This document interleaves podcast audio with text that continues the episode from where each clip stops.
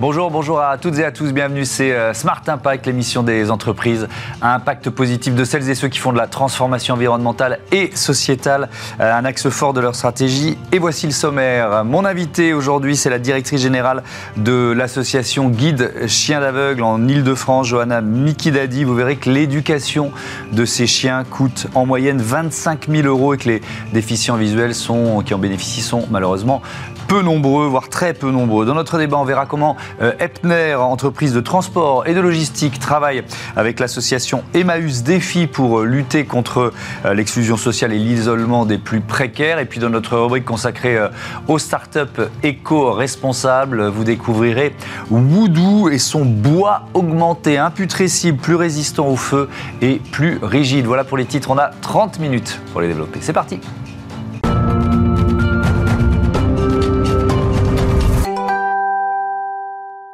L'invité euh, de cette émission, c'est donc euh, Johanna Mikidadi. Bonjour. Bonjour. Bienvenue, heureux de vous accueillir. Vous êtes donc la directrice générale de l'association Guide Chiens d'Aveugle en Ile-de-France. Association, tiens, on va la présenter pour démarrer, mhm. qui existe depuis combien de temps, qui, euh, qui forme combien de, de, chiens par an? Enfin voilà, racontez-nous un peu.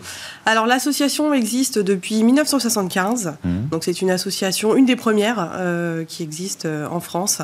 Et on forme, alors c'est assez aléatoire en fonction des besoins euh, que l'on a et des possibilités qui sont les nôtres. On va former euh, une quinzaine de chiens euh, à l'année. C'est long mais c'est nécessaire. Oui, vous allez nous expliquer effectivement ce, processus. Il y, y, a ça, mais quelles sont globalement les missions de l'association? Alors la mission première de l'association, c'est de permettre l'autonomie aux personnes déficientes visuelles. Mmh. Voilà. on forme des chiens pour cette mission essentiellement. on a des personnes qui ont besoin de travailler, qui ont besoin de se déplacer tout simplement, euh, qui ont besoin de voilà d'accomplir des gestes qui pour nous sont banals. Mmh. Euh, bah, les chiens vont les aider euh, à, se déplacer en autonomie et en sécurité. il y a aussi un objectif de, sensibilisation du public. Bien sûr, bien sûr, c'est nécessaire parce que c'est une les éducateurs en fait accomplissent des, des, missions, ont un métier qui est méconnu du grand public. il faut savoir qu'il y a que 1% des personnes déficientes visuelles en France qui bénéficient d'un chien guide. C'est voilà, j'ai découvert ce chiffre en préparant l'émission et je, suis un peu tombé de ma chaise. Quoi. comment comment c'est possible? On va essayer de l'expliquer. Euh, ça, peut-être pour dire déjà que, euh, je le disais en titre, la formation d'un chien guide, euh, ça coûte en moyenne 25 000 euros, c'est ça? Oui, oui, Alors, tout à fait. comment ça s'explique? C'est parce que c'est long? C'est comment comment on forme un, chien guide? Alors déjà, en fait, on a des chiens qui proviennent d'élevage. Donc les chiens sont vraiment triés sur le volet. Mmh. ce sont des races vraiment euh, dédié à ce métier. On ne peut pas éduquer n'importe quel chien. On fait énormément de retours euh, au centre. Hein. C'est un centre en fait qui fait partie de la FFAC, la Fédération française des chiens guides d'aveugles, mmh. notamment le CZK qui nous, qui nous donne des chiens. Et donc c'est bah voilà donc déjà ça c'est long. Ensuite il faut que les chiens soient, hum, on va dire, dans un environnement un peu bah, dans le bien-être. Hein. On est dans le bien-être d'un bout à l'autre de toute façon. Donc jusqu'à leurs deux mois, voilà, ils sont euh, vraiment euh, encore avec leur maman. Et ensuite, nous, on les récupère à l'âge de deux mois. Et vraiment, l'association va les avoir en charge jusqu'à leur retraite à l'âge de 10 ans. Donc en fait, les 25 000 euros, on va dire, c'est ça globalise, c'est un petit peu plus en vrai, hein, mais ça fait peur. Donc on reste sur les 25 000 euros, mais voilà. Ah donc c'est sur, les 10 ans, c'est pas seulement sur la formation. Déjà, il y a une part de compréhension euh, euh, importante. La, formation de ces chiens, et d'ailleurs aussi des, personnes qui vont en bénéficier, parce qu'évidemment c'est un binôme qu'on crée. Ça se fait où Ça se fait comment? Euh, alors ça se fait à plusieurs endroits, ça se fait notamment à l'école. Mmh. On a une mini-ville euh, qui nous permet d'éduquer les chiens dans un environnement un petit peu plus sécure, euh, voilà, où il n'y a pas trop de bruit de la ville, etc. Parce que nous, on est en pleine campagne, hein, à Coubert. Vous êtes tous C'est dans quel coin ça C'est en Seine-et-Marne. En Seine-et-Marne, ok. Et donc on peut les éduquer tranquillement. on commence doucement sur la mini-ville. Et ensuite, comme les chiots, en fait, ils sont dans des familles d'accueil jusqu'à à peu près leurs 8-10 mois, bah, petit à petit, l'éducateur va aller à la rencontre des familles dans des endroits bien spécifiques pour leur apprendre tout simplement à vivre en société. Voilà, à se comporter euh, dans un centre commercial, euh, dans une rue, dans un marché, mmh. et essayer déjà un petit peu de détecter quelles peuvent être éventuellement les craintes euh, de ces chiens, parce que ce sont des êtres vivants, donc mmh. ils vont avoir des craintes, ils vont avoir des appréhensions, comme tout un chacun, et l'éducateur en fait est là pour identifier ce, ces, ces- ces problématiques Ouais. qui n'en sont pas forcément, Mhm. mais euh, qui pourraient le devenir si c'était identifié Le, trop tard. le contact avec la personne déficiente visuelle euh, qui, qui va euh, récupérer ce, ce- ce chien guide, il se fait quand et quelle part de formation commune? Alors, il se fait plus tôt maintenant. Oui. On, voilà, on se rend compte que plus, plus on le fait tôt, mieux c'est. On va faire d'abord ce qu'on appelle des essais, parce que c'est très très important pour créer un binôme. Il faut qu'il y ait bah, déjà une allure commune. hein. Si euh, le chien est plus rapide que la personne, il peut y avoir quelques problèmes. Euh, il faut aussi bah, une entente émotionnelle. Mmh. Euh, voilà, une personne qui va avoir besoin d'un chien très très très très affectueux aura besoin de ce retour-là et Bien inversement. Donc une fois qu'on a fait quelques essais euh, au domicile ou en ville, euh, au domicile de la personne déficiente Ouais. visuelle ou en ville, euh, bah, on peut déjà voir certaines choses qui vont se dessiner. Et puis, bah, parfois, on le voit, hein, il y a une espèce de, de- de match qui se fait comme ça, euh, soit au cours d'un essai, soit on peut réitérer un petit peu, euh, mais on essaye, allez, on va dire, quand le chien bah, rentre en éducation, finalement, il a une dizaine de mois, on commence déjà petit à petit à le mettre dans cet environnement-là. Ouais. Et donc, vous nous l'avez dit, il y a seulement 1% de, de, Oui. de déficients visuels qui en bénéficient.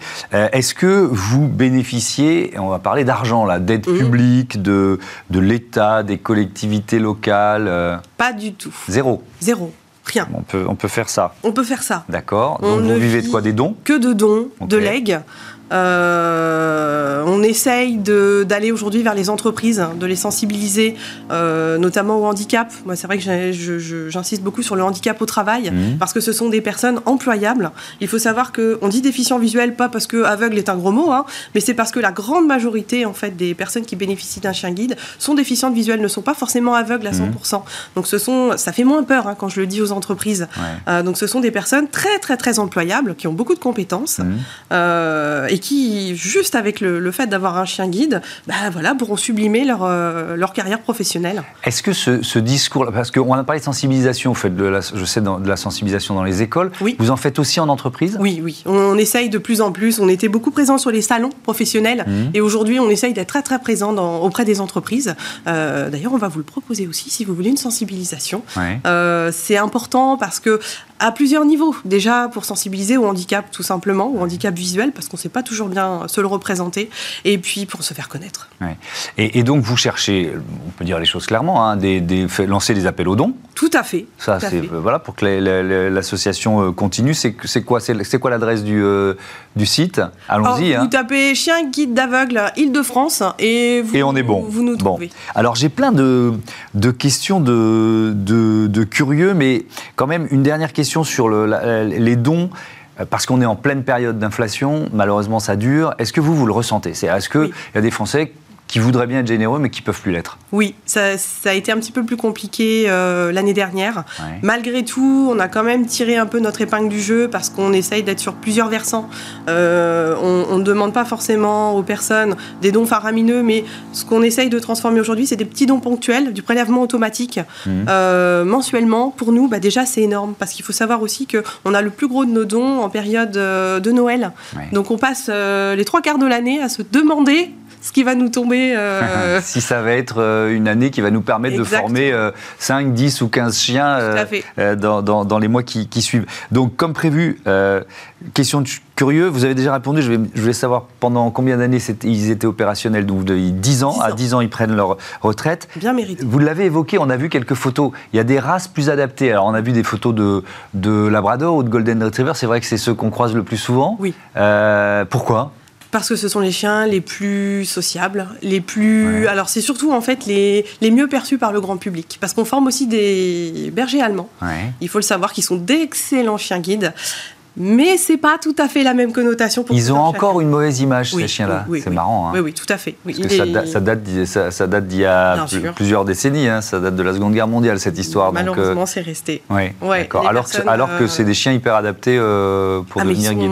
ils sont tout aussi câlins et affectueux qu'un labrador. hein. Ça, il n'y a, pas de- il a pas photo. Et il y a, y a y a des races qui, au contraire, sont pas du tout adaptées. Et alors, si oui, pourquoi? Alors, moi je pense, on a des éducateurs à l'école. Euh, je pense qu'ils pourraient faire même des chats guides, mais ce serait compliqué. Euh, j'ai des, des éducateurs qui sont absolument mmh. exceptionnels. Euh, il faut s'adapter à l'animal. L'animal est très intelligent, il peut comprendre plein de choses. Le chien, lui, il arrive à comprendre 50 mmh. ordres sans aucun problème. on va dire que c'est déjà long. Hein. on essaye de remettre le chien au maximum à ses deux ans. Mmh. Si on allait sur d'autres races, ce serait encore plus long. Hmm.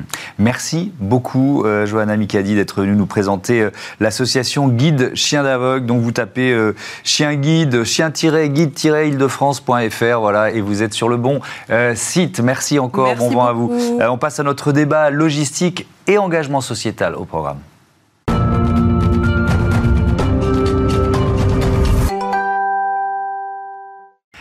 Le débat de ce Smart Impact, je vous présente tout de suite mes invités. Euh, Antoine Guichard, bonjour, bienvenue. Vous êtes euh, responsable RSE chez Epner. À vos côtés, Aurore Ruffier, bonjour. Et bienvenue à vous aussi, euh, responsable des partenariats d'entreprise d'Emmaüs Défi Epner. On va commencer par présenter cette entreprise, entreprise de, transport et logistique, une TI familiale. J'ai lu bientôt centenaire, c'est ça? Bientôt centenaire, oui. C'est la quatrième génération aujourd'hui, mmh. donc présidée par Jean-Thomas Schmitt. Mmh. donc nous sommes spécialistes de transport des échanges internationaux au départ et à destination de, la France. Aujourd'hui, Epner, c'est 3600 collaborateurs, euh, près de 63 millions de colis qui sont euh, livrés dans le monde. Euh, et puis, donc, on a passé la barre symbolique du, milliard d'euros de, chiffre d'affaires l'année dernière. Mmh. Avec tout ça aussi, quelque chose qui nous, qui nous, qui nous motive, c'est notre raison d'être aussi. Mmh. On s'est doté d'une raison d'être il y a maintenant deux ans, qui est encourager l'esprit d'entreprise auprès de toutes nos parties prenantes sur l'ensemble de nos territoires où nous sommes actifs. Mmh. Et donc, voilà, c'est aujourd'hui une fierté d'être euh, d'être là pour parler de avec, avec des actions euh, environnementales pour baisser le bilan carbone, on en dira un mot, et puis évidemment un engagement sociétal, c'est pour ça que vous êtes là euh, tous les deux. Aurore Ruffier, je veux bien que vous nous redisiez, on en a déjà parlé, mais quelle est la mission d'Emmaüs Défi au, au, sein de l'association, au sein de ce mouvement qui est devenu Emmaüs, l'association créée par l'abbé Pierre? Emmaüs Défi, c'était une volonté en 2007 d'aller plus loin sur les causes de l'exclusion qu'a toujours combattu Emmaüs en en pouvant euh, ben, justement aller euh, euh, inventer de nouvelles façons de contrer des problématiques dont on était témoin depuis longtemps dans notre combat contre, contre la pauvreté, pour le logement, etc. Et, mmh. et, parmi ces innovations sociales, l'une d'entre elles, c'est la Banque solidaire de l'équipement. C'est sur, sur ce programme-là qu'on s'est retrouvé mmh. avec Etner.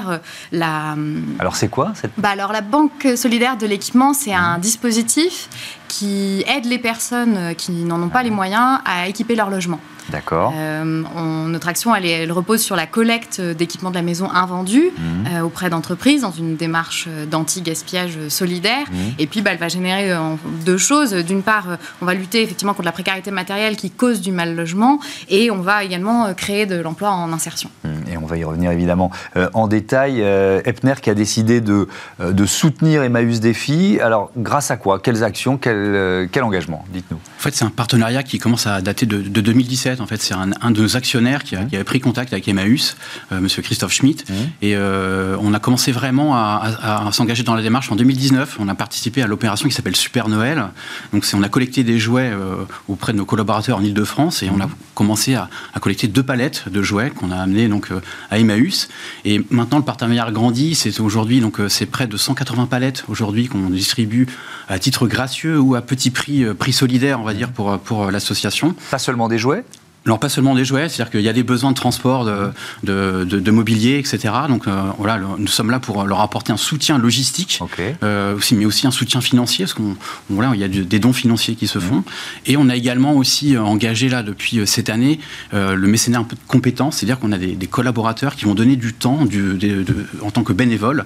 à l'instant même où je vous parle, on a des collaborateurs qui sont chez Emmaüs pour participer à des actions, la journée qu'on appelle canapé, pour donner du temps à participer à des, actions de manutention et de logistique dans les entrepôts d'Emmaüs. J'imagine que c'est sur la base du volontariat. Il y a, combien de, collaborateurs de d'Epner euh, qui, qui, participent finalement? Alors, c'est la première année qu'on lance, donc c'est un peu un test pour nous en Ile-de-France. Donc, ça va faire à peu près 30 collaborateurs qui vont participer euh, sur trois journées. Pour l'instant, c'est seulement en Ile-de-France. Hein, pour le moment, oui. En fait, dans tout ce qui est action RSE, faut toujours, euh, voilà, c'est la politique des petits pas, il faut tester, mmh. voir si ça marche avant. Euh, l'idée ensuite, c'est qu'on développe ça au niveau national, mmh. parce qu'il y a Emmaüs aussi euh, dans la région nord, dans la région de, Toulouse, dans la région de, Lyon. Mmh. Donc on voudrait aussi déployer ça plus tard. Donc ouais, non, pour nous c'est aussi important parce que les collaborateurs aujourd'hui sont en quête de sens et ils veulent vraiment participer à ces actions de, solidarité. Et c'est vrai qu'aujourd'hui on dit qu'un 50% des collaborateurs ne souhaitent pas travailler pour un employeur qui n'a pas d'engagement fort socialement et euh, environnementalement. Donc il faut aussi que l'entreprise soit là pour répondre à ce besoin. Et nous aussi, ça nous intéresse pour aussi nous engager pour contribuer à une société plus durable. D'accord. Qu'est-ce que ça vous apporte, Aurore Ruffier? Ce partenariat-là, ensuite on parlera plus généralement des entreprises, mais là concrètement, euh, puisqu'on voit bien qu'il y a une sorte de, montée en puissance, euh, c'est vous qui, qui, définissez vos besoins, qui les faites passer voilà, à votre interlocuteur chez Epner? Oui, il y a une belle écoute dans notre partenariat. Mmh. Globalement, aujourd'hui, quand on est confronté à un problème, on sait que ben, on peut solliciter euh, nos partenaires et euh, ils n'auront pas forcément la solution, mais Epner va toujours chercher au moins à, regarder si en interne il y a quelque chose qui peut, qui peut nous aider. Le, ce qui est précieux en fait dans notre partenariat, ben, c'est que on s'en rend pas forcément compte, mais euh, derrière un fonctionnement associatif comme celui en particulier la Banque solidaire d'équipement, il y a énormément de logistique, du stockage, du transport, et donc avoir des professionnels de ces métiers-là derrière nous, ben, c'est très important pour pouvoir mettre en place euh, nos actions. Ça représente, tiens, quelle quantité euh, de, je sais pas, parce qu'on est, on est sur de l'équipement de la maison, c'est ça? Donc euh, du petit électroménager, des, du, mobilier, etc. Ça représente quelle quantité d'objets à, stocker, à transporter? Hum, On va être sur 2500 palettes à peu près par an aujourd'hui, sachant que c'est 2500 palettes, donc c'est autant, bah, comme vous disiez, de literie, de mobilier, mmh. de petits équipements de cuisine, de salle de bain, etc., qui vont bénéficier à 5000 personnes aujourd'hui euh, par an. depuis la création de la Banque solidaire d'équipement, c'est 28 000 personnes au total qui ont été mmh. euh, accompagnées et avec des objets qu'il faut parfois réparer. Est-ce que ça fait partie de la, de la mission euh, d'Emmaüs C'est une bonne question. Euh, non, euh, dans le principe vraiment de la Banque solidaire de l'équipement, mmh. l'idée était de permettre aux, personnes qui ont connu la rue ou les hébergements temporaires et qui enfin accèdent au Graal d'un logement, de pouvoir s'équiper le plus dignement possible. Et donc c'est pour ça qu'on a été chercher les entreprises sur leurs invendus, leurs fins de série, mmh. peut-être des petits défauts qualité ou des, des, emballages abîmés, mais en tout cas des produits qui étaient encore neufs. Euh, c'était euh, le but en fait de pousser plus loin une tradition ancienne euh, au sein d'Emmaüs qui est celle des dépannages solidaires. Est-ce que la loi vous aide? Parce qu'on sait maintenant que de plus en, mm. plus en plus de secteurs, les entreprises ne, ne, peuvent pas détruire leurs invendus, donc vous êtes une, une sorte de débouché naturel, est-ce qu'on peut dire ça? En vérité, c'est plus compliqué que ça. compliqué, oui, effectivement. Euh, quand on s'est lancé, euh, le gaspillage était massif et mm. donc bah, une de nos, un de nos objectifs, c'était de réduire, de réduire ça, de le détourner pour le bien mm. commun, on va dire. Et, et aujourd'hui, du coup, avec la loi AGEC, il y a quand même eu du coup une incitation pour les entreprises à s'organiser autour de ces produits qui n'étaient pas, qui pas valorisés. Et donc, on va au contraire davantage les intégrer, on va essayer de les on les suit mieux, donc on va essayer peut-être de, les revendre. Il y a aussi oui, il y a des entreprises qui créent leur propre euh, site de seconde main, etc. Donc, finalement, ça, c'est un peu, c'est très intéressant ce que vous nous dites. Ça a un tout petit peu tari votre flux, quoi. C'est ce que je comprends bien. C'est ça. Je dis un tout petit peu, peut-être que c'est plus que ça d'ailleurs. En même temps, c'est le reflet d'une belle évolution sociétale parce que il y a bah, du coup la limitation du gaspillage et puis de l'autre, euh, ça montre aussi que la consommation a changé. Euh, ça devient acceptable hmm. et pour un consommateur, mais aussi pour l'entreprise de vendre quelque chose qui va être dégradé mais à un plus petit prix. Mais effectivement, pour les associations, ça, ça du coup, ça réduit effectivement mm. le, gisement de dons. Ouais. Euh, Antoine Guichard, je voudrais qu'on parle aussi des, des, actions environnementales de, d'Epner, parce que quand on est euh, un, groupe de logistique, j'imagine, je ne vais pas faire votre audit, mais vous avez dû le faire, c'est les, transports, c'est vos camions qui, sont, qui pèsent le plus lourd dans votre bilan, dans votre bilan carbone, ça semble logique Oui, oui, oui, oui. Bah, c'est euh, quasiment 80% de notre bilan carbone, hein, c'est la route, 97% euh, c'est le transport, donc mmh. euh, c'est vraiment un enjeu, l'enjeu climat-énergie pour le secteur du transport, c'est vraiment ce qu'il y a de plus important en termes environnemental. Donc là, ça fait 4 ans qu'on fait notre bilan carbone, et c'est là, il y a des, premières progressions qui sont, qui sont palpables, c'est qu'on commence à diminuer notre scope 1 et scope 2. Euh, tout ça parce vos, vos émissions nos directes. Hein. émissions directes, de mmh. celles de notre flotte, et puis celles qui tout ce qui est lié à nos bâtiments également, euh, parce qu'on a mis en place un mix énergétique euh, au sein du groupe et on a aussi dédié une, direction direction de la transition énergétique hmm. qui pilote ça de façon très engageante. Et on a aussi une responsabilité, c'est vis-à-vis aussi de, nos sous-traitants, hein, parce que l'un scope 3 aussi, donc c'est des émissions en direct. Hmm. Donc on a aussi mis en place un, un pacte de transition énergétique pour embarquer l'ensemble de nos sous-traitants dans cette transition énergétique, mmh. hein, qui ne dépend pas uniquement hein, des transporteurs, mais qui dépend aussi euh, des constructeurs, euh, qui dépend aussi des collectivités. Euh, donc il faut, voilà, c'est un, ensemble de, de, la chaîne de valeur qui nous permettra de, de décarboner notre activité. Alors je reprends le, le, début, c'est-à-dire votre flotte de camions, ça se fait petit à petit, on ne va pas remplacer, je ne sais pas combien de camions vous, vous, avez. C'est 270 aujourd'hui. on ne va, pas tous les remplacer pour les passer, je ne sais pas d'ailleurs, à quoi À l'hydrogène C'est quoi la solution euh, technique la plus, euh, la plus efficace pour vous? Alors, il n'y a pas de solution technique la plus efficace. Ce qu'on s'aperçoit, c'est vraiment c'est le mix énergétique qui est vraiment la solution. En fait, aujourd'hui, euh, en fonction du lieu où vous êtes implanté, euh, voilà, il y a parfois des énergies qui sont disponibles, d'autres pas. Donc, il faut qu'on s'adapte, qu'on soit agile en fait en fonction des territoires où nous sommes implantés. Mmh. Donc, euh, il y a aussi des contextes géopolitiques qui font que aussi à un moment, par exemple, le gaz, c'était assez compliqué. Donc, il faut s'adapter, il faut être agile. on a du gaz, on a du biocarburant, du XTL. On fait des tests aussi avec l'électricité L'hydrogène, on, a rejoint une, coalition il n'y a pas si longtemps que ça. Donc euh, voilà, on teste et puis on avance et on progresse et, surtout on réduit. Et dans vos entrepôts également, parce que ça aussi, ça, fait, ça participe du bilan carbone d'une entreprise. Vous en avez beaucoup des entrepôts? Alors c'est près d'une centaine de sites euh, aujourd'hui, oui. Euh, hein, donc, euh, donc oui, on a mis en place aussi tout un plan de sobriété énergétique. Mmh. et donc pareil, là aussi des gains qui sont palpables aujourd'hui. C'est quasiment moins de 14% de, consommation d'énergie en moins par rapport à, l'année dernière. donc on a, en plus des, référents énergie dans, nos agences. Et puis, on a des outils de pilotage qui nous permettent de, suivre en direct hein, les consommations énergétiques de façon à les contrôler, à les maîtriser et derrière aussi dans le but, bien entendu, de réduire au maximum hein, nos actions. Mais ça prend du temps. Merci beaucoup à tous les deux et euh, à bientôt. Sur Bismart, on passe à notre rubrique Startup tout de suite. C'est parti.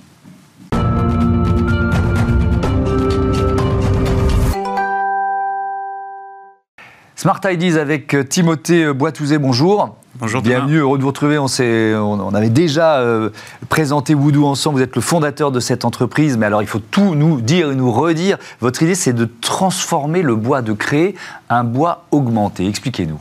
Tout à fait. Alors vous connaissez les principes de la gastronomie moléculaire. Oui. Nous, on fait la même chose avec les matériaux. Mmh. C'est-à-dire qu'on vient extraire des molécules et on vient les remplacer par autre chose pour complètement modifier les propriétés du bois.